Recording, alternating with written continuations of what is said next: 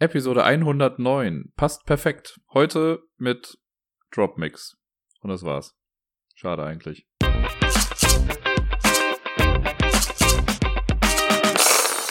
Einen wunderschönen guten Tag wünsche ich euch. Hier ist wieder der Dirk vom Ablagestapel mit einer Folge kurz vor Weihnachten. Morgen ist der 24.12. Das heißt, die Besinnlichkeit auf Knopfdruck steht wieder an. Und ja, äh, wie ihr es im Intro schon gehört habt, habe ich letzte Woche nicht wirklich viel gespielt. Ich habe nur Dropmix gespielt. Ich werde gleich auch noch kurz was dazu sagen. Aber äh, bis vor kurzem, ich glaube bis vor einem Tag oder so, habe ich sogar noch gedacht, ich hätte gar nichts gespielt. Irgendwie ist habe ich Dropmix auch komplett gelöscht aus meinem Gedächtnis in der ganzen Sache und war dann noch erstaunt, dass ich dann doch was äh, auf dem Tisch liegen hatte. Und selbst das habe ich nur solo gespielt. Normalerweise mache ich das ja noch so, dass ich dann irgendwie kurz vor dem Podcast vielleicht doch noch so zwei, drei Sachen dann nochmal spiele. Einfach um den Podcast vielleicht ein bisschen zu füllen oder die Episode zu füllen. Aber irgendwie, nee, keine Ahnung, bin ich da nicht zu gekommen oder mir fehlte der Drive und ja, deswegen ist es jetzt dazu gekommen. Ich hatte wirklich erst Angst, dass es die erste Folge in über zwei Jahren Podcast jetzt wird, dass ich, in der ich über äh, gar kein Spiel sprechen kann. Aber naja, immerhin ein bisschen was. Der Rest ist aber total normal. Es gibt eine gewöhnliche Top-10-Liste. Heute ist ja wieder ein Buchstabe dran. Und äh, das und sonst so gibt's auch noch, aber der Rest ist halt einfach ein bisschen dezimierter. Ja, aus Gründen. Nun denn, ich fange einfach an mit dem einen Spiel, das ich jetzt auch schon ein paar Mal erwähnt habe, dass ich das gespielt habe, und zwar Dropmix. Dropmix ist, äh, vielleicht könnt ihr euch da gar nicht mehr dran erinnern, das ist nämlich schon ein bisschen her, dass ich hier in dem Podcast drüber gesprochen habe. Ich glaube, das letzte Mal oder die Phase, wo ich da ein paar Mal äh, drüber geredet habe, war so im Februar, wenn mich nicht alles täuscht, weil ich glaube, so um meinen Geburtstag rum oder so habe ich mir das selber quasi zum Geburtstag geschenkt. Ich gucke gerade noch mal so ein bisschen zurück hier in meinen Aufzeichnungen. Ich wusste, dass sich das irgendwann rentiert, das Ding zu haben. Also dieses Buch ja, das erste Mal war am 4.3., also irgendwann so nach Karneval und so gedöns. Ja, Dropmix. Dropmix ist eine Symbiose aus Videospiel, Musikspiel und äh, Kartenspiel im Prinzip. Wir, ähm, also das Kartenspiel an sich, das dahinter steht, ist banal einfach. Es gibt fünf Ablagestapel, könnte man sagen, und eine App sagt einem, wo man Karten hinspielen sollte, und die Karten haben immer Level 1, 2 oder 3. Und wenn jetzt auf einem Stapel eine Karte mit Level 1 zum Beispiel liegt, dann darf halt nur noch, oder Level 1 ist ein blödes Beispiel, aber Level 2 liegt, darf ich dann nicht mehr Level 1 drauf spielen, sondern ich muss entweder Level 2 oder Level 3 dann spielen. Und auf Level 3 Karten können nur Level 3 Karten gespielt werden. Und äh, ja, so versucht man dann seine Karten irgendwie loszuwerden. Der besondere Clou bei Dropmix ist halt nun mal, dass das Ganze mit einer großen Spielekonsole verbunden ist. Da sind diese Ablageflächen drauf.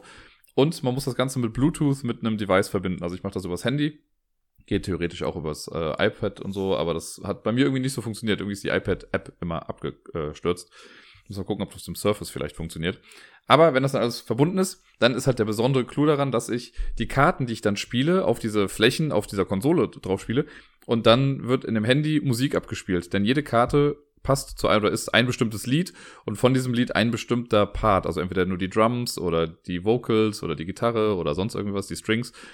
Und so habe ich dann zum Beispiel von Call Me Maybe die Geige irgendwie, die ich dann spielen kann, aber den Gesang von Bring Me to Life von Evanescence und die Drums von Fallout Boy und so.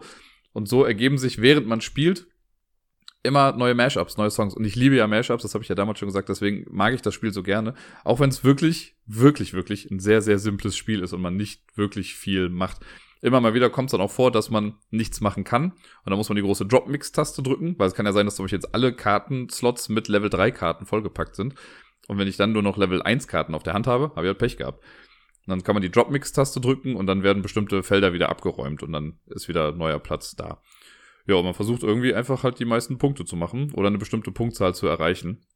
Ich weiß auch jetzt gar nicht mehr, wie es im Multiplayer ist, wie man da jetzt genau auf Punkte kommt, weil ich habe es jetzt an dem, ich glaube am Dienstag war das, äh, da habe ich den Puzzle-Modus zweimal gespielt und dann den Party-Modus. Der Party-Modus ist, oder Freestyle-Modus, das ist wirklich einfach nur, ähm, da wird dann gesagt, okay, spiel eine rote Karte, spiel eine blaue Karte. Wenn du halt keine Karte davon hast, hast halt Pech gehabt. Ähm, und so kann man halt irgendwie Punkte machen. Und der Puzzle-Modus, das ist ganz nett, da muss man so verschiedene Kombos machen. Das hat so ein bisschen was von, ich will nicht sagen Tetris, eher Dr. Mario ist es schon fast, aber auch irgendwie anders. Und dabei entstehen halt immer coole Songs. Also das ist, einfach ein nettes Nebenprodukt, dass man dieses Puzzle irgendwie versucht zu lösen und dabei entsteht dann ganz nette Musik. Ich habe jetzt gesehen, in Amerika ist Dropmix auf einem All-Time-Low, was den Preis angeht. Da kriegt man irgendwie für 10 Dollar die Konsole mit den Starter-Decks. Irgendwie, da sind halt vier Decks drin zu vier verschiedenen Musikrichtungen. Ähm, das ist ganz okay für den Anfang, aber ich glaube, auf lange Sicht gesehen hätte ich ganz gerne einfach noch mehr von diesen Dingen. Es gibt ja wohl echt viele Packs mit neuen Songs und sowas drin. Das, äh, ja, würde das Ganze nochmal ein bisschen abwechslungsreicher machen. Und ich hoffe, dass ich die dann irgendwann mal ja, bekomme. Bei Amazon habe ich gesehen, gibt es zwei, drei äh, Pakete oder so Booster-Packs quasi. Die sind dann nicht random zusammengestellt, sondern schon, äh, also ein, ein, wie soll ich sagen, so Living Card Game-mäßig. Man kauft sich ein Paket und dann sind da bestimmte Sachen einfach drin. Man weiß, was da drin ist. Es gibt wohl auch ein paar, die zufällig zusammengestellt werden, aber mir wurde gesagt, dass die äh, Amazon-Leute da wohl schon irgendwie darauf achten, dass man nicht die Leute mit dem gleichen Cover irgendwie kriegt oder die, die Pakete mit dem gleichen Cover bekommt, damit es eben ein bisschen unterschiedlicher ist. Ich glaube, viel mehr kann ich jetzt gerade zu Dropmix leider dann auch gar nicht mehr sagen. Man muss wirklich äh, gucken, also es gibt ja Leute, die mögen Spiele mit App-Unterstützung und so nicht, für die ist das schon mal raus. Da das Ganze sich eigentlich wirklich mehr anfühlt wie ein Videospiel als ein Kartenspiel, müssen auch, ja, Kartenspielmenschen gucken, ob sie das mögen. Und wenn man mit Musik nicht viel anfangen kann, wobei ich glaube, dass jeder irgendwie einigermaßen viel mit Musik anfangen kann, ähm, aber sollte man das nicht tun, dann hat man damit auch nicht so viel Spaß. Ich mag Musik, ich mag Kartenspiele, ich mag Videospiele, von daher ist das Ding für mich einfach total grandios und super gut. Ähm, es ist nur, ja, ist jetzt kein Spiel, was ich jetzt unbedingt jedem zeigen möchte, der jetzt irgendwie hinkommt, aber so für einen Absacker ist es eigentlich mal ganz cool, wenn man ja ein bisschen neue Musik äh, gestalten möchte. So viel zu Dropmix. Und quasi in Rekordzeit wären wir damit dann bei der Top 10 des heutigen Tages. Und wie ihr es ja vielleicht schon vermutet habt an äh, Titel, Intro und hast du nicht gesehen, geht es buchstabenmäßig weiter. Und äh, heute haben wir den wundervollen Buchstaben P. P war relativ einfach. Ich habe eine ganze Menge Spiele mit P und ich habe kurz überlegt, wirklich kurz überlegt, ob ich nicht einfach den Joke bringe und einfach jeden Platz mit einem Pandemiespiel fülle, wie ich es ja schon mal gemacht habe bei der Pandemieliste. Äh, aber nein, ich habe mich darauf besinnt. Also Spoiler, sehr wahrscheinlich kennt ihr meine Nummer 1. Äh, und Nummer 1 ist auch kein einzelnes Spiel, sondern vielleicht eine Spielefamilie. Lasst euch mal überraschen, was es sein könnte. Aber alles davor äh, sind dann doch ganz normale Spiele irgendwie und ja, alle Spiele, die mir auch in der Tat sehr gut gefallen, sonst wären sie nicht auf dieser Liste. Ich bin übrigens, das kann ich jetzt schon mal sagen, sehr gespannt, wie es nächste Woche wird beim Buchstaben Q. Spontan fallen mir gerade fünf Spiele ein, wo ein Q am Anfang steht. Der Rest könnte, glaube ich, ein bisschen problematisch werden, aber ich gebe nicht auf. Wird schon irgendwie klappen. Also nicht nächstes Mal, aber in der nächsten Top Ten Liste ist ja dann Q dran und so weiter. Ähm, die Spiele mit P. Auf dem zehnten Platz habe ich ein Spiel, das ich seit, ich glaube, letztem Jahr habe. Und zwar ist das Planet. Planet ist dieses schöne Gimmick-Spiel, kann man eigentlich sagen. Eigentlich so ein sehr, sehr simples Drafting-Spiel. Äh, jeder Spieler baut sich so einen kleinen Planeten und jede Runde liegen so viele Plättchen aus, wie Spieler am Spiel teilnehmen und dann ist ein Spieler halt Startspieler und der sucht sich dann zuerst eins aus und dann im Uhrzeigersinn immer äh, Reihe um dann die anderen auch eins und das wechselt dann immer durch, so dass man jeder mal, jeder mal Startspieler ist und so weiter und so fort. Das Tolle an der ganzen Sache ist, dass man halt so einen zwölfseitigen Würfel im Prinzip hat, ein bisschen größer mit magnetischen Flächen und diese Plättchen, die man bekommt, sind auch magnetisch und die packt man dann so dran und man baut sich dann halt wirklich so seinen eigenen kleinen Planeten. Das äh, ist echt lustig dann, weil man am Ende, also anfangs weiß man noch nicht so ganz genau, was man eigentlich macht und man versucht dann so Tierkarten zu bekommen. Man lockt quasi Tierarten an, die dann auf dem eigenen Planeten wohnen und dafür muss man bestimmte Bedingungen erfüllen, sowas wie die größte Wasserfläche haben oder man darf die größte Landfläche, die nicht an der Wüste dran ist und so weiter und so fort. Und nach jeder Runde guckt man dann, wer welche Karte dann bekommt. Kann eine Karte gerade nicht definitiv zugeordnet werden, dann ruckt das in die nächste Runde und dann guckt man dann nochmal weiter.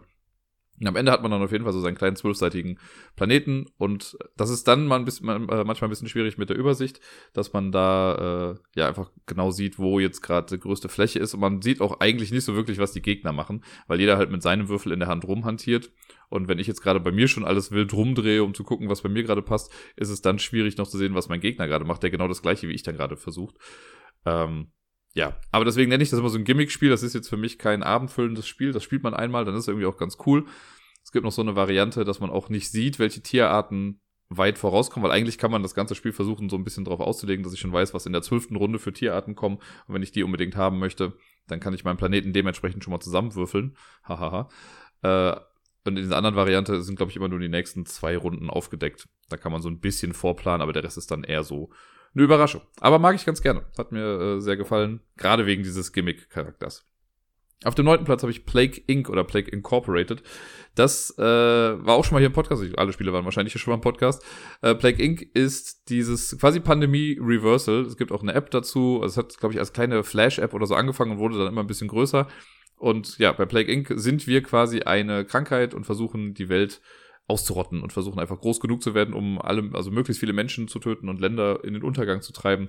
Und das wurde vor zwei Jahren, glaube ich, als Kickstarter-Spiel umgesetzt, also als Brettspiel umgesetzt über Kickstarter. Da kam jetzt vor kurzem auch die Erweiterung, die habe ich hier, aber ich habe sie noch nicht gespielt. Das wird äh, demnächst dann auch nochmal passieren, hoffentlich. Und, ja, das Ganze ist im Prinzip so ein Area Control Majority Game. Das heißt, wir versuchen unsere Marker in Ländern zu platzieren, versuchen da die Mehrheit zu haben, weil dann kontrollieren wir diese Länder. Und wenn wir ein Land kontrollieren, können wir am Ende quasi unseres Zuges versuchen, äh, auch Länder zu töten. Da muss man würfeln mit einem sechsseitigen Würfel und wenn man dann eine bestimmte Zahl trifft, dann hat man das eben geschafft. Fand ich aber sehr cool, weil es ist, also die App ist ganz gut umgesetzt als Spiel. Man muss dann auch gucken, dass man, wenn man airborne ist, dann kann man halt sich über die Luft verbreiten, über Flugzeuge und so. Man, wenn man eine Wasserresistenz hat oder so, kann man das über Schiffe machen. Äh, man kann ansonsten nur zu Nachbarländern gehen und das ist alles so ähnlich wie in der App. Man fühlt sich auf jeden Fall relativ schnell zu Hause. Es gibt eine ganze Menge Karten mit äh, In-Jokes, die ganz nett sind. Jetzt in der Erweiterung, das ist ganz cool, gibt es so ein paar Event-Karten, die einfach Game-Breaking sind. Und da bin ich mal sehr gespannt, wenn die im Spiel mit drin sind, äh, wie die sich dann auf das Spiel auswirken. Sehr, sehr cooler Humor auf jeden Fall da drin und deswegen ist Plague Inc. zu Recht mit auf dieser Liste hier. Auf dem achten Platz ist äh, Photosynthesis, ein Zungenbrecher ohnegleichen auf Deutsch auch einfach Photosynthese. Das ist dieses schöne Spiel, was auch, glaube ich, vor zwei Jahren so einen netten, also fast schon Hype ausgelöst hat, weil das einfach so cool aussah. Man hat so ein Spielbrett mit so runden Feldern drauf und man stellt, also jeder Spieler ist dann eine Baumart und man pflanzt dann so nach und nach Bäume darauf, erst klein und die wachsen dann immer weiter und so fort.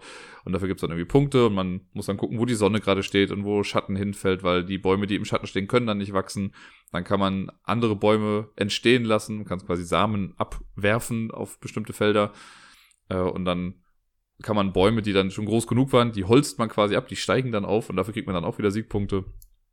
Echt ein cooles Spiel. Es ist, sieht echt süß aus und macht echt was her auf dem Tisch, ist aber echt ein hartes, asoziales Spiel, kann man sagen, weil es einfach echt hart ist und man den Gegnern echt an den Karren pinkeln kann. Äh, das muss man sich vorher vielleicht bewusst machen, dass das eben nicht so ein schön locker, fluffiges Spiel ist, sondern schon, ja, eine harte Geschichte auf dem siebten Platz das, ich würde fast sagen, das neueste Spiel, ja, auf jeden Fall das neueste Spiel auf dieser Liste, und zwar Paladins of the West Kingdom. Das habe ich ja erst vor zwei, drei Wochen oder so mal gespielt, oder vor vier Wochen, ich weiß schon gar nicht mehr genau. Das ist der Nachfolger von Architects of the West Kingdom, ne, diese Reihe, die auch schon mit Räuber der Nordsee und so angefangen hat. Da gibt's jetzt die neue Trilogie mit Of the West Kingdom.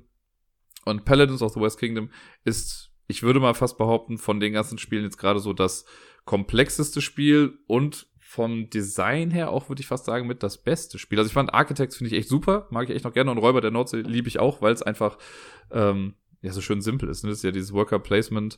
Im Prinzip, man startet mit einem Worker in der Hand, setzt ihn irgendwo hin, macht dann eine Aktion und dann nimmt man woanders einen weg und macht dann die Aktion. Ganz einfach. Paladins ist hart kompliziert, kann man sagen. Es gibt so viele verschiedene Wege zum, zum Ruhm und zum Sieg.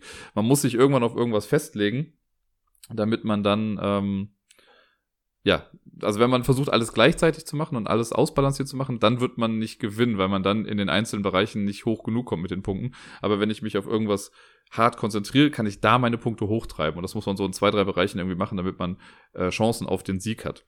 Und das fand ich echt gut. Ich mag das vom Grafikstil total. Es ist im Prinzip dann auch gar nicht so komplex, wie es erstmal wirkt, aber es ist einfach eine Menge, dass man erstmal verinnerlichen muss. So die ganzen Abläufe, was wie, wann passiert, was passiert mit den Arbeitern, wie komme ich an meine Arbeiter dran und so weiter und so fort. Äh, deswegen, ja, auf dem siebten Platz. Es wird wahrscheinlich im Laufe der Zeit, würde es, wenn ich jetzt in einem Jahr oder so nochmal so eine P-Liste machen würde, dann wäre das weiter oben. Da ich es bisher nur einmal gespielt habe und da halt schon so davon angetan war, ist es jetzt erstmal in Anführungszeichen nur auf Platz sieben.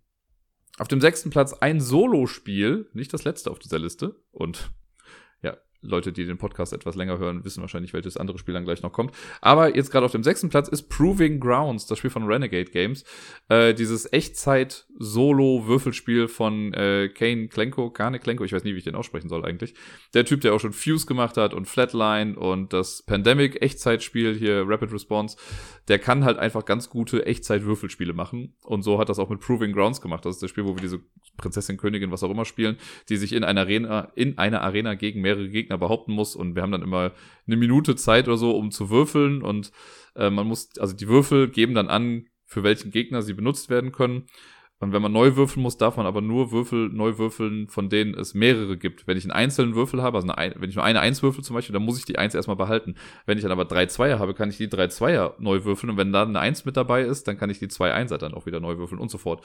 Ähm, und die Gegner haben verschiedene Fähigkeiten, nenne ich es mal, oder Bedingungen, die man dann äh, erfüllen muss, um sie zu bekämpfen.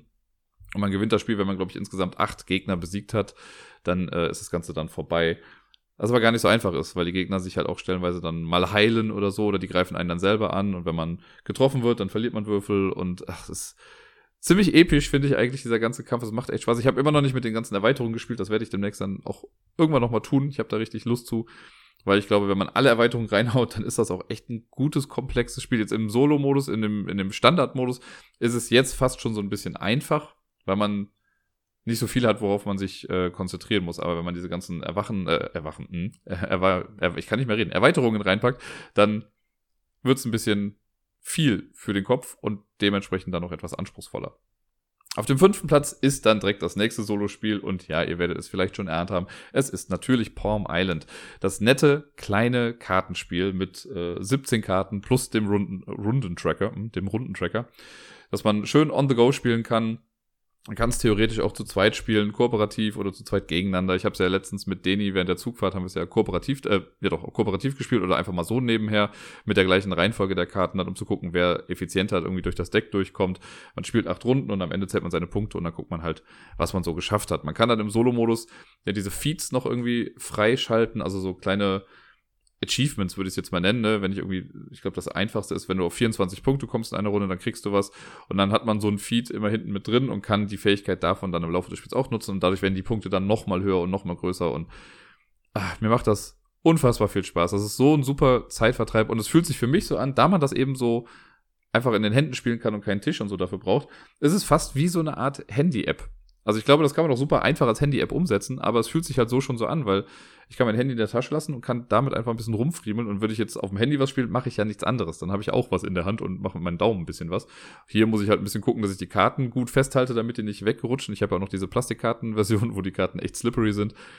Aber ja, Palm Island ist ja jetzt auch dieses Jahr bei äh, Cosmos rausgekommen mit meiner Meinung nach einer fragwürdigen Designentscheidung, warum der ganze Text so schwarz ist und nicht mehr weiß. Das fand ich vorher irgendwie ein bisschen besser und sichtbarer und irgendwie ein Druckfehler war ja auch noch mit drin. Aber nichtsdestotrotz, tolles Spiel. Auf dem vierten Platz auch ein neues Spiel, aber nicht ganz so neu wie Paladins of the West Kingdom. Äh, und zwar Paranormal Detectives. Das habe ich bisher ja, wir haben es glaube ich viermal oder so gespielt. Ich habe es einmal mit äh, Deni und Gerda gespielt haben wir, glaube ich, direkt zwei Runden hintereinander gespielt und dann habe ich das mit Bayer, Pia und Mieke dann nochmal gespielt. Ich glaube, auch da haben wir dann zwei Runden hintereinander gespielt. So ein tolles Spiel ist diese Mischung aus, wie, soll ich es beschreiben? Dixit meets, äh, meets, hm? meets Cluedo, meets irgendwas anderes, Black Stories und so. Ein Spieler ist quasi der Geist, der gestorben ist und die anderen müssen rausfinden, äh, warum er gestorben ist, wer ihn getötet hat, womit er gestorben wurde, wo das passiert ist und warum das passiert ist oder so. Und äh, ja, der Geist kennt diese Antworten und die anderen Spieler sind die paranormalen Ermittler, die dann bestimmte Karten spielen, um auf bestimmten, äh, bestimmte Arten und Weisen Informationen zu bekommen. Das kann dann sowas sein wie so ein Ouija-Board benutzen, wo man dann ein Wort mit buchstabieren könnte, theoretisch. Und die dürfen jede Frage stellen, die keine Ja-Nein-Frage ist. Ähm, und dann muss man halt als Geist gucken, dass man das irgendwie kreativ umsetzt. Und da gibt es echt verschiedenste Möglichkeiten. Man kann manchmal Leuten was auf den Rücken malen oder man kann äh, die halten dann einen Stift fest und man muss die Hand des jeweiligen dann am Handgelenk packen und damit dann zeichnen. Super. Und die anderen müssen sich dann irgendwie einen Reim draus machen. Und wenn dann die Frage kommt, woran bin ich gestorben? Äh, und man soll das dann, weiß ich nicht, pantomimisch darstellen, kann das auch schon mal sehr lustig sein. Oder wenn man irgendwo drauf zeigen muss im Raum.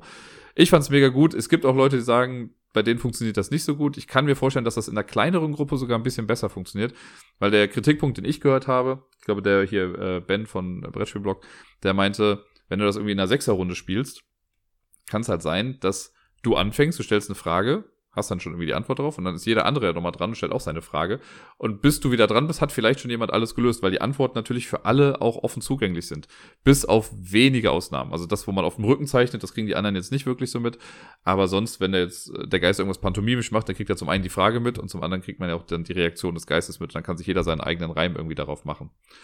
Man kann dem Ganzen auch so ein bisschen vorbeugen, weil man darf ja, man kann zweimal versuchen zu lösen im Spiel. Und wenn ich jetzt als erstes versuche zu lösen, auch wenn ich noch nicht alles habe, aber angenommen, ich habe jetzt drei Teilantworten richtig. Und am Ende des Spiels hat niemand das Ganze richtig gelöst und das Beste, was geschafft wurde, waren drei Teilantworten. Dann gewinne ich auch, wenn ich der Erste war, der drei Teilantworten richtig hatte. Das heißt, das kann auch irgendwie mit in die Taktik dann reinfallen. Der Geist gewinnt quasi immer mit den anderen oder verliert mit den anderen. Aber es macht echt Spaß. Es ist einfach eine schöne, ja, ein schönes Partyspiel, kann man sagen, weil man einfach ja, sich ein bisschen zum Affen machen muss als Geist, aber auch nicht zu sehr. Und diese Interpretation der anderen, äh, ja, es ist so ein Spiel, wo man sich als Geist auch ein bisschen an den Kopf fasst. So ähnlich wie bei Codenames, wenn man irgendwie den super smarten Hinweis gibt und niemand drauf kommt und man einfach hört, wie die in die falsche Kategorie abdriften oder irgendwas anderes gerade da herausfinden oder herausgehört haben wollen. Ach, so ähnlich ist das bei Paranormal Detectives auch auf jeden Fall. Ist bei Lucky Duck Games rausgekommen. Mega tolles Spiel auf jeden Fall. Und damit sind wir schon in der Top 3 der Spiele mit P. Und auf dem dritten Platz ist, ich habe es ja damals schon betitelt, als das deutsche kleine Wingspan, Piepmatz. Piepmatz ist dieses schöne kleine Kartenspiel, wo wir äh, Vogelkarten sammeln vor uns, um ja Punkte dann damit zu machen. Lirum Larum. Man hat da, ist relativ clever, man hat dieses Vogelhäuschen oder die Futterstelle und da spielt man irgendwie Karten dran und da muss man gucken, wenn ich einen hohen Vogel spiele, dann passiert dies und jenes. Wenn ich einen niedrigen Vogel spiele, passiert dies und jenes. Und dann kann man da so Kettenreaktionen mit auslösen. Ich hatte relativ wenig Erwartungen an das Spiel, muss ich ganz ehrlich sagen, als ich es mir geholt habe. Ich fand es einfach von den Illustrationen her schön, weil das halt so nette Vogelkarten sind. Ähm, dass das Spiel dann aber so cool ist, hätte ich eigentlich nicht gedacht. Mir macht's echt eine Menge Spaß. Also ich bin froh, dass es hier ist. Das Einzige, was mich ein bisschen nervt ist, und, und das werde ich vielleicht noch ändern, ich habe halt diese Osterei-Verpackung. Das kam ja so zu Ostern raus, dann war das in so einem großen Ei drin und ich hatte eigentlich gedacht, dass in dem Ei dann noch die normale Verpackung drin ist. Ist es aber nicht. Das heißt, ich habe einfach jetzt die Karten lose in diesem Ei drin rumfliegen. Das finde ich ein bisschen blöd. Äh, vielleicht werde ich mir da entweder selber noch was basteln oder mir dann irgendwann nochmal die, äh, die normale Version holen, damit ich dann ähm, einen normalen Karton habe, den ich auch normal irgendwie hinpacken kann, weil jetzt muss ich halt dieses unförmige Ei einfach oben auf dem Schrank irgendwie drauflegen, weil da kann man ja auch nichts drauf stapeln. Naja, das war Piepmatz. Auf dem zweiten Platz Patchwork von Uwe Rosenberg. Das schöne kleine, äh, ja, Patchwork-Deckenspiel für zwei Spieler. Jeder Spieler hat so ein 9x9-Feld irgendwie vor sich, so ein Raster. Und man kriegt dann im Laufe des Spiels Polyominoes und versucht die dann halt einfach, ja, gut da dran zu bauen äh, und kriegt dann immer Knöpfe und also die Sachen kosten Knöpfe, diese einzelnen Flicken und man kriegt aber auch Knöpfe wieder, wenn man auf so einer Zeitleiste bestimmte Felder überschreitet. Das heißt, die Währung, die ich oder die Siegpunkte muss ich quasi immer wieder ausgeben, um neue Flicken zu bekommen und irgendwann ist das ein ziemlich hartes Economical Game, könnte man sagen. Aber es, ist, es funktioniert so reibungslos, es macht so viel Spaß. Es ist irgendwie fast schon befriedigend, wenn das dann mal klappt, wenn man irgendwie genau den einen Flicken dann bekommt, der jetzt noch so in die Lücke dann reinpasst, damit man dann alles voll machen kann. Sehr, sehr tolles Spiel. Ist auch für mich eins der besten Zwei-Personen-Spiele, die es so gibt. Und auf dem ersten Platz, ihr habt es mit Sicherheit irgendwie schon vermutet, könnte ein Spiel sein, das was mit Krankheiten zu tun hat. Also nicht nur, aber das Ursprungsspiel hat was damit zu tun. Äh, es handelt sich, ich muss ja nicht um den, um den heißen Brei rumreden. Es ist Pandemie natürlich. Pandemic, ich liebe Pandemic. Es ist das beste Spiel aller Zeiten ähm, in all seinen Formen. Also ich liebe die, die Grundvariante, in die habe ich mich ja verliebt quasi damals. Dann kam die Erweiterung mit dazu. Mit jeder Erweiterung wurde es gefühlt noch ein bisschen besser. Auch wenn ich, muss ich immer noch sagen, ich habe die letzte Erweiterung, den Ausnahmezustand, den habe ich immer noch nicht gespielt. Aber ich habe äh, das auf Messers Schneide hatte ich dann mit dabei. Ich habe ja auch immer noch die alte Version, ich betone das ja auch immer noch gerne, die von Pegasus, wo äh, noch die großen Holzwürfel und so mit dabei waren und die alte große Weltkarte, die ich auch immer noch schöner finde als das ganze neue Design. Und dann habe ich von Pegasus noch damals dann die äh, On the Brink Karten zugeschickt bekommen, obwohl die die gar nicht mehr vertrieben haben. Da auch nochmal ein riesen Dankeschön daran. Und dann kam die im Labor Erweiterung, die ich so cool fand, aber die gab es ja für meine Version nicht mehr, deswegen habe ich mir die einfach komplett selbst nachgebastelt. Wie gesagt, dann kam der Ausnahmezustand, ja, und dann ging es los mit Legacy und die ganzen Ableger dann. Also Pandemic Legacy 1 und 2 nach wie vor die besten Spielerlebnisse, die ich je irgendwie hatte. Das hat so viel Spaß gemacht und also es sind immer noch so Momente aus dieser Erfahrung mit Pandemic Legacy, die immer noch in meinem Gedächtnis bleiben und Mega gutes Spiel, mega gut. Und dann gab es, ich glaube, das erste, was dann so als Ableger kam, war dann Pandemic Iberia, was immer noch sehr nah am Original war. Hier und da ein bisschen was geändert hat, aber ich finde halt, also wenn jetzt jemand zum Beispiel sagt, ich möchte mir Pandemie holen, was soll ich mir holen? Und der sagt dann hier, Iberia spricht mich mehr an, ja, dann nimm dir das, dann brauchst du aber auch das normale Pandemie nicht mehr. Das sind zwar natürlich, fehlen dann die ganzen Erweiterungen und sowas dann aus dem normalen Pandemie, aber äh, Iberia ist genauso ein gutes, vollwertiges Spiel wie das Originalding. Dann kam The Rising Tide, also hier Holland in Not, wie heißt das nochmal? Die steigende Flut, glaube ich, äh, auf Deutsch, wo man dann keine Krankheit hatte, sondern wo Wasser gestiegen ist. Und da finde ich ja nach wie vor diesen Mechanismus sogar, wie das Wasser dann fließt, dass das wirklich so ein organischer, ja, so einen organischen Charakter bekommt, dass das Wasser sich wirklich dann verteilt. Hat mir auch voll gut gefallen. Dann kam letztes Jahr Fall of Rome raus, die ganze, ja, das mit Rom, wo man dann auf einmal Würfel hatte und auch kämpfen musste und sowas und Legionen rumreisen musste. Das quasi, da würde ich sagen, das ist am weitesten weg vom Ursprungspandemie, aber man merkt immer noch, dass die gleiche Engine dahinter steckt. Äh, und dann gibt's ja noch die Ableger The Cure, das war das Würfelspiel. Das fand ich echt ganz gut. Es geht halt dann ein bisschen flotter und ist ein bisschen glückslastiger natürlich dann auch. Äh, dann gab's Rapid Response, kam dieses Jahr raus. Das Echtzeit-Würfelspiel auch von Kane Klenko, habe ich ja eben schon mal kurz erwähnt. Äh, was mir auch Spaß macht, das ist nicht mehr wirklich ein Pandemiespiel, aber es gehört noch zu dieser Familie. Dann gab's den Ableger äh, Pandemic Contagion, wo man dann die Krankheit ist und versucht, äh, Länder zu befallen, quasi ein bisschen wie Plague Inc., aber das war nicht ganz so gut. Also das war auch eigentlich nicht als Pandemiespiel geplant, aber die haben das dann aufgekauft. Also Siemens Games haben dann die Lizenz dafür quasi gekauft und haben es unter Pandemic äh, Contagion rausgebracht. Ich bin sehr gespannt, wie es in der Zukunft weitergeht. Es wird hoffentlich, und ich meine, ich habe es auch irgendwo mal gelesen, noch das Pandemic ähm, Legacy Season 3 geben. Das muss es einfach geben. Ich will, dass es da irgendwie weitergeht. Bin schon sehr gespannt, was man da noch so alles machen kann. Und wie ich jetzt so mitbekommen habe, ist, dieses Jahr war ja auch das erste Jahr, wo es jetzt nicht nochmal so ein separates, richtiges Pandemiespiel gab. Also Fall of Rome war ja letztes Jahr und dieses Jahr gab es dann Rapid Response, aber das ist ja nur so ein Ableger. Steht ja, glaube ich, auch drauf, nur A Pandemic Game oder sowas. Und in Zukunft wird es jetzt nicht mehr jedes Jahr einfach auf Teufel komm raus so ein Spiel geben. Aber die werden weiterhin Spiele machen, die dann auf der Pandemic Engine basieren. Und ich glaube, das heißt dann noch irgendwie so, ey, Pandemic Engine Game. Oder dass das halt darauf basiert. Aber das heißt dann nicht mehr Pandemic Fall of Rome oder Pandemic so und so, weil es ist ja nicht mehr wirklich Pandemic. Bei Fall, also bei äh, Rising Tide war es schon sehr, sehr seltsam, dass das immer noch Pandemic hieß, weil es ist Wasser ausgebrochen und keine Krankheit. Jetzt bei Fall of Rome sind es verschiedene Barbarenstämme, die uns angreifen. Das hat auch nicht mehr viel mit einer Epidemie zu tun oder einer Pandemie zu tun. Deswegen ist es schon sinnvoll, dass sie das Ganze jetzt ein bisschen rebranden. Aber ich hoffe trotzdem, dass noch eine ganze Menge Spiele mit diesem ganzen Mechanismus rauskommen, weil ich finde das System dahinter einfach so genial und so gut und so einfach ja, ich könnte Lobeslieder auf Pandemie singen und irgendwann werde ich das vielleicht auch mal tun hier im Podcast. Kleiner Spoiler für nächstes Jahr.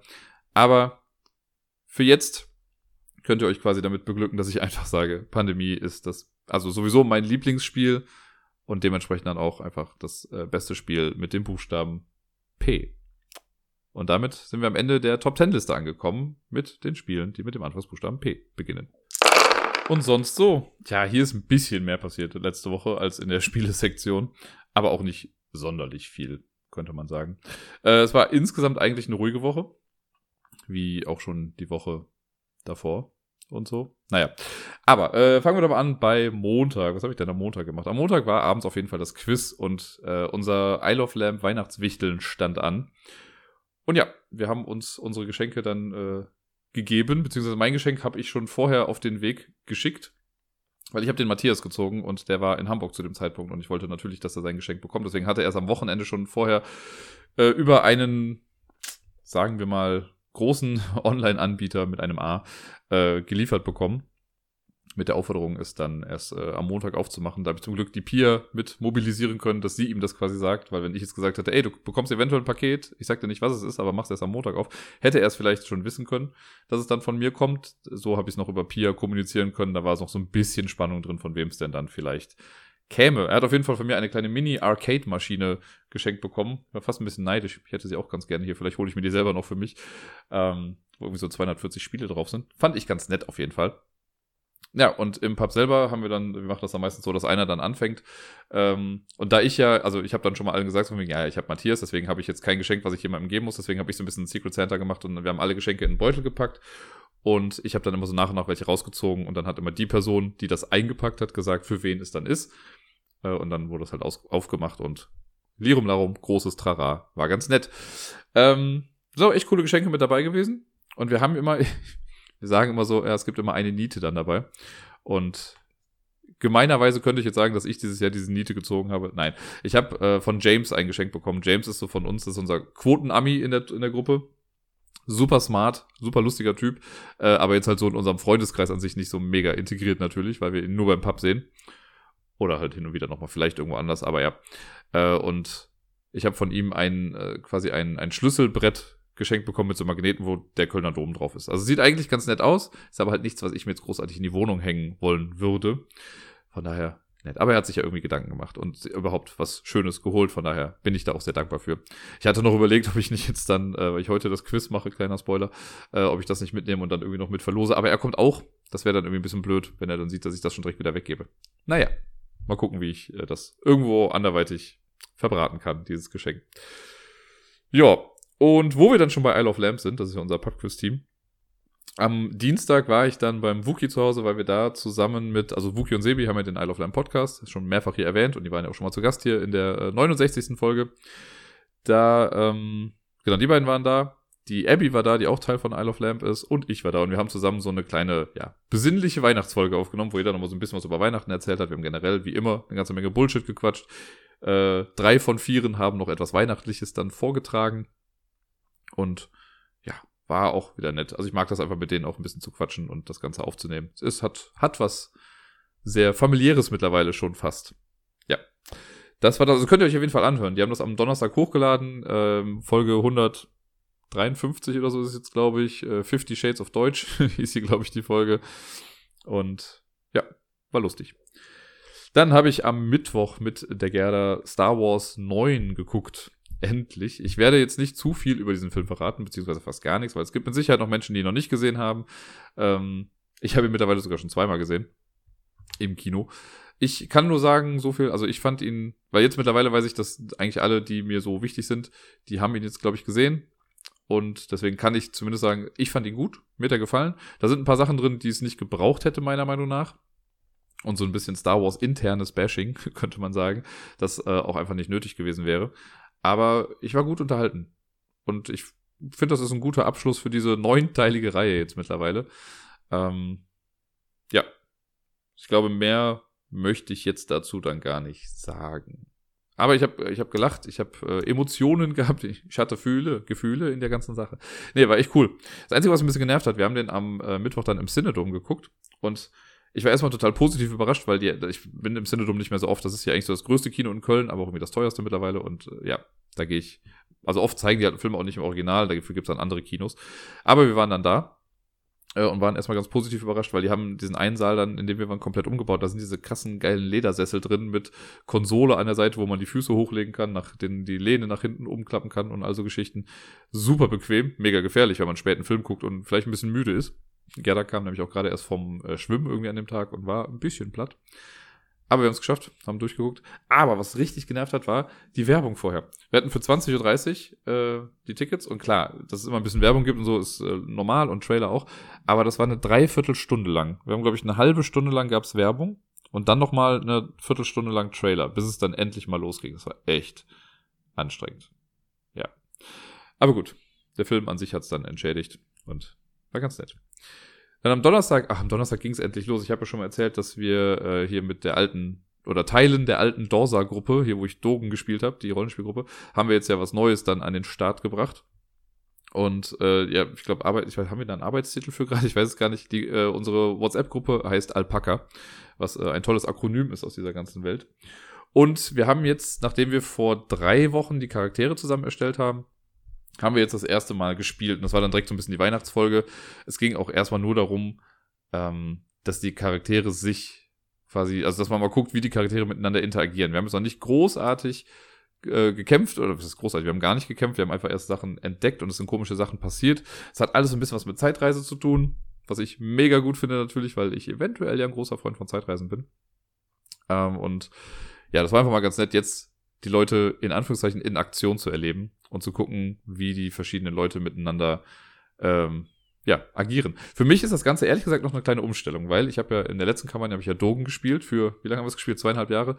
Ähm, und Dogen war ja der kleine aufgeweckte Gnom, der sich mit jedem anfreunden wollte und einfach total naiv war und dauernd gebrabbelt hat und ja, einfach sehr, fast so ein bisschen wie ich quasi war.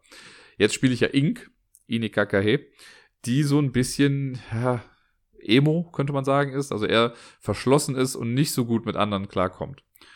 Und ich weiß noch, dass ich irgendwie relativ zu Beginn wollte ich schon irgendwie was machen und habe es dann aber doch gelassen, weil das einfach nicht zu ihr gepasst hätte. Ich würde mich natürlich irgendwie am liebsten direkt in die Action schmeißen und irgendwas machen. Aber Ink würde das nicht tun. Und da muss ich gerade noch so ein bisschen an mir arbeiten, dass ich Ink so spiele, wie Ink auch wirklich sein soll. Vielleicht entwickelt sich das im Laufe der Zeit auch nochmal irgendwie anders. Aber mein Plan ist es ja wirklich was anderes zu spielen und nicht, die, nicht wieder in das gleiche, in die Dogen-Trope zu verfallen. Ähm, ja, das kriege ich aber wahrscheinlich noch hin. Bin mal sehr gespannt. War auf jeden Fall echt ganz cool. Ähm, und der ganze, also so als Pilot-Episode hat das Ganze schon echt gut funktioniert, aber jetzt bin ich mal gespannt, wie es dann nächste Woche weitergeht. Oder beziehungsweise nächstes Jahr weitergeht. Wir werden jetzt dieses Jahr nicht mehr spielen. Ähm, ja. Fun, fun, fun. Aber genau, und der Bayer ist ja äh, ein bisschen kreativ, was sowas angeht. Und hat auf jeden Fall eine ganze Menge Akronyme sich überlegt für die ganze Geschichte. Also Alpaca, ich habe jetzt auch mal nachgeguckt, Alpaca steht für Agency for Locating, Protecting and Aligning Chronostatic Artifacts. Geht locker von der Zunge. Äh, dann haben wir einen Roboter getroffen, der hieß Victor. Und Victor steht für Very Important Chronostatic Type of Robot. Und wir alle als Charakter haben äh, STDs, was jetzt nicht die STDs sind, sondern steht für Subjective Time Disorder. Und also Geschichten. Dama spielt auch eine Rolle. Dama steht aber für was anderes als wie bei Lost. Ah, mega gut. Ich mag das. Ich habe da Spaß dran. Ich freue mich, wenn es weitergeht. Ja. Äh, dann am Donnerstag. Ja, genau, Donnerstag. Äh, abends habe ich mich dann mit der lieben Kerl getroffen. Äh, ihr erinnert euch vielleicht, das war die, die ich auch in Dublin besucht habe. Die ist jetzt endlich, endlich wieder zurück in Köln. Und da haben wir dann, äh, ja, abends haben wir nur kurz irgendwas trinken, haben ein bisschen was gequatscht. Wir haben generell am Wochenende einfach viel Zeit miteinander verbracht, um noch ein bisschen äh, ja, aufzuholen, was wir jetzt vorher an verlorener Zeit quasi nicht hatten. Äh, es war sehr nett. Mit ihr habe ich dann noch mal Star Wars geguckt. Äh, für sie hing da eine ganze Menge dran. sie äh, war ein bisschen nervös, als der Film dann anfing. Und davor hat man dezent gemerkt. Ähm, aber auch sie fand's gut. Sie hat sich, äh, ja, sie kann damit leben. äh, genau. Und mit dem habe ich gestern auch einen Film geguckt. Wir haben gestern noch Ocean's 8 geguckt. Den habe ich nämlich noch nicht gesehen. Obwohl ich ihn damals gucken wollte, als er im Kino rauskam. Aber der war dann auch so schnell wieder weg und irgendwie habe ich ihn dann halt nicht gesehen. Äh, ich fand ihn auch nicht schlecht. War ganz nett. Also er kommt meiner Meinung nach nicht so ganz ran an, an Ocean's äh, 11, 12 und 13. Und das hat jetzt, ne, das kann man ja sagen, ja, ist doch nur, weil da Frauen drin sind. Nee, nee, das fand ich, fand ich gut. Schöne Schauwerte und so. Äh, aber irgendwie, irgendwas fehlte dem Film. So ein bisschen diese, die Coolness von den Oceans, von den alten Oceans-Teilen, die hat irgendwie äh, gefehlt. Aber ich fand es ganz nett, dass es, äh, ja, es wurde ja so ein bisschen verbunden mit der Originaltrilogie. Und so ein paar Brücken wurden da geschlagen und äh, Charaktere von früher sind da nochmal aufgetaucht. Also, das fand ich ganz schön, dass das nicht einfach so verschwiegen wurde, sondern dass das wirklich mit in die Geschichte eingebaut wurde. Das war ganz cool. Joa, was habe ich dann sonst noch gemacht? Ja, genau, am, äh, am gestern, am Sonntag, war ich mit Gerda in Düsseldorf. Da waren wir bei Cirque du Soleil. Das hat sie mir nämlich letztes Jahr zum Geburtstag geschenkt, wenn mich nicht alles, äh, ne, zu Weihnachten geschenkt, meine ich. Äh, und jetzt, zwei Tage vor Weihnachten, waren wir dann jetzt endlich da. Das war echt ganz cool. Das war, äh, also Zirkus war ich ja auch, glaube ich, letztes Jahr schon. Da waren wir in diesem Kölner Weihnachtszirkus. Und da gab es ja zum Beispiel auch noch Tiere. Und jetzt bei Cirque du Soleil, äh, Totem hieß die Show, die wir uns angeguckt haben, da gab es jetzt mal keine Tiere und das fand ich echt ganz schön. Ich bin ja nicht so der Freund davon, wenn Tiere irgendwie im Zirkus auftreten. Und das äh, braucht es auch einfach nicht. Ich fand insgesamt, also die Show hat echt Spaß gemacht und was die da stellenweise für Akrobatik-Sachen gemacht haben, ist echt auch krass einfach. Und ich frage mich immer, wie macht man sowas? Wie lernt man sowas? Also wie krank muss man sein stellenweise? ähm, da waren auch Sachen dabei, die ich so noch nicht gesehen habe. Das finde ich auch immer ganz cool, weil Oft ist es ja so, ja, okay, da sind es Leute am Trampolin oder Leute an den Ringen. Ne, wie viel Variation kann man da jetzt dann irgendwie zeigen im Laufe der Zeit? Aber die hatten so eine Sache, das war so ein komischer Glastrichter, könnte man sagen, oder Plexiglastrichter, und da stand dann einer drin und der hat da drin quasi jongliert, indem er bunte, leuchtende Bälle äh, immer so an der Außenwand quasi so hat lang, oder an der Innenwand, hat lang rotieren lassen und das sah auf jeden Fall sehr cool aus und war echt coole Effekte, die damit entstanden sind. Das fand ich, glaube ich, mit am beeindruckendsten an der ganzen Show. Ähm, es kam mir ein bisschen kurz vor. Ich weiß nicht, ob das normal ist für einen Zirkus. Vielleicht ist es das auch, weil es war, glaube ich, so gegen zwei angefangen oder um kurz nach zwei und dann ging es eine Dreiviertelstunde. Dann war Pause für eine Dreiviertelstunde und dann ging es halt nochmal eine Dreiviertelstunde. Aber ich war gut unterhalten. Ich habe mich da sehr drauf gefreut und sehr drüber gefreut und war, ja, bin glücklich da rausgegangen aus der ganzen Sache. War schon echt schön. Und ja, was habe ich? Ach genau, heute. Heute ist ja Montag. Äh, und heute Abend geht's zum Quiz. Heute moderiere ich das letzte Quiz dieses Jahres. Also für mich das letzte Quiz. Ich weiß gar nicht, ob nächste Woche noch mal eins ist, aber ich werde es auf jeden Fall nicht moderieren, weil ich da nicht da bin. Äh, und heute ist das Weihnachtsquiz. Ich werde da gleich mit meinem Weihnachtspulli kommen. Ich habe ein Quiz vorbereitet, in dem es bis auf die Themenrunde nur um Weihnachtsfragen geht. Beziehungsweise haben alle Fragen irgendwie was mit Weihnachten zu tun. Es ist nicht, dass jetzt alles auf Teufel komm raus Weihnachten ist. Aber die, ähm, ja, manchmal geht es darum, wer ist an Weihnachten geboren oder wer ist an Weihnachten gestorben oder es geht um Spielzeuge, die zu Weihnachten halt mal irgendwie wichtig waren. Und das wird da so drin vorkommen. Und dann in der Themenrunde, weil sonst ist ja so, dass wir eher Allgemeinwissen haben oder spezielles Allgemeinwissen, wie ich das immer sage. Und dass es dann in der siebten Runde die Themenrunde gibt, wo dann äh, es zu einem bestimmten Thema Sachen gibt. Dieses Mal habe ich es halt rumgedreht. Ne? Alles dreht sich um Weihnachten. Nur in der Themenrunde, das ist so ein bisschen äh, alles und nichts. Wobei, da geht es so ein bisschen um 2019. Nochmal so im Rückblick, was so alles passiert ist. Äh, vielleicht macht das nächste Woche der Quizmaster auch nochmal irgendwie, aber da bin ich jetzt ein bisschen vor, äh, vorgeprescht und habe das gemacht. Oh, übrigens, ach nee, ich lasse das mal. Aber manche Quizmaster sind komisch. Lassen, lassen wir es dabei. Ähm, ja, und ich glaube, so viel mehr habe ich dann auch gar nicht mehr für diese Folge. Da ist ja ab morgen Weihnachten, morgen ist der 24. Und äh, vielleicht erinnert ihr euch noch dran, ich habe das wahrscheinlich letztes Jahr auch schon erzählt und das Jahr davor. Weihnachten bei mir ist ja, oder bei uns, ist ja gar nicht so groß. Ne, das liegt daran, wir haben ja auch nicht mehr so viel äh, Familie jetzt hier und wir machen das dann so, dass wir am 24., also morgen dann zu meiner Schwester fahren. Dann gehen wir dann in die Kirche und gucken uns hier das Krippenspiel an und das ganze Gedöns für meine Nichte. Und danach gibt es dann schon die Bescherung. Ähm, ja, dann essen wir was, wahrscheinlich spielen wir dann noch irgendwie was und dann fahren wir äh, abends dann oder nachts dann irgendwie wieder nach Hause. Und im Prinzip war es das dann auch schon mit Weihnachten. Ja, also zumindest im familiären Kreis, weil am 25. und 26. Äh, machen wir dann nicht wirklich was. Am 25. sind wir dann hier äh, und entspannen ein bisschen. Vielleicht spiele ich damit Gerda einfach ein bisschen. Äh, und am 26. fährt Gerda dann in die Schweiz. Und dann bin ich ein paar Tage allein zu Hause. Das ist auch mal ganz okay. Da kann ich mal so ein paar Sachen hier sortieren und planen und mal gucken, wie es denn so nächstes Jahr weitergeht. Weil da wird sich einiges ändern, äh, ohne da jetzt zu groß ins Detail zu gehen, aber äh, auch beruflich tut sich da eine ganze Menge bei mir. Und da bin ich ehrlich gesagt gerade sehr gespannt, in welche Richtung sich das so entwickelt. Vielleicht erzähle ich nächste Woche ein bisschen mehr darüber, mal gucken. Weiß ich jetzt noch nicht ganz so genau. Nächste Woche werde ich auf jeden Fall nochmal so ein bisschen das Jahr dann auch Revue passieren lassen, äh, spielemäßig und ja, guck einfach mal, was da so auf mich zukommt. Ich habe ja dann ein bisschen Zeit, um das Ganze vorzubereiten. Damit wäre ich dann quasi schon am Ende für die Folge heute. Meine Lieben, ich wünsche euch allen eine wunderschöne Weihnachtszeit. Egal wie ihr feiert, äh, ob ihr feiert oder nicht, aber ich hoffe, ihr habt einfach eine schöne Zeit, ein paar schöne freie Tage im, im besten Fall. Und dass es irgendwie keinen Streit gibt und dass ihr ja so sein könnt, wie ihr das möchtet. Ohne Stress, ohne alles. Und Habt einfach eine schöne Zeit. Wir hören uns alle nächste Woche wieder. Also nicht wir uns alle, aber ihr mich im besten Fall. Und ja, wie schon gesagt, dann gibt es so ein bisschen die Jahresabschlussfolge. Und das war's dann wohl für heute. Also, ich wünsche euch eine schöne Woche. Spielt viel und bis dann.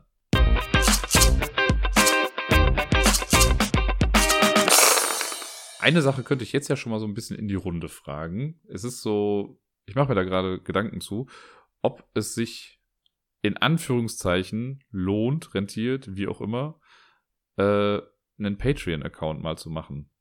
Ist jetzt nicht so, dass ich irgendwie sage, gebt mir all euer Geld, das ist gar nicht der Gedanke jetzt dahinter. Ein bisschen vielleicht schon. Äh, aber nein, ich ähm, wurde schon ein paar Mal jetzt von Leuten irgendwie angesprochen äh, oder angeschrieben, die meinten so, ey, können wir dir nicht irgendwie Geld schicken für das Ganze? Und bisher habe ich halt auch immer gesagt, so, nee, will ich eigentlich nicht. Aber jetzt gerade so in Zukunft, um vielleicht auch ein bisschen, ein kleines bisschen flexibler zu sein, jetzt auch mit Hinblick auf Familienplanung und also Gedöns, ähm, könnte das ja vielleicht eine ganz gute Idee sein. Ich weiß, ich habe selber noch nicht genau ein klares Bild dazu gemacht, ob ich das will oder nicht will, aber äh, wenn ihr dazu mal eine Meinung habt, wenn ihr jetzt sagt, Dirk, wenn du einen Patreon-Account machst, höre ich dich nicht mehr. Oder Dirk, wenn du einen Patreon-Account machst, höre ich dich noch mehr und gebe dir all mein Geld. Ähm, beides sehr wertvolle Informationen für mich, die ich da irgendwie gebrauchen könnte. Wenn ihr möchtet, könnt ihr mir was dazu schreiben. Wenn nicht, ist auch nicht so schlimm. Aber das war gerade noch so ein Gedankengang, den ich zu der ganzen Geschichte noch äh, im Kopf hatte. Bis dann.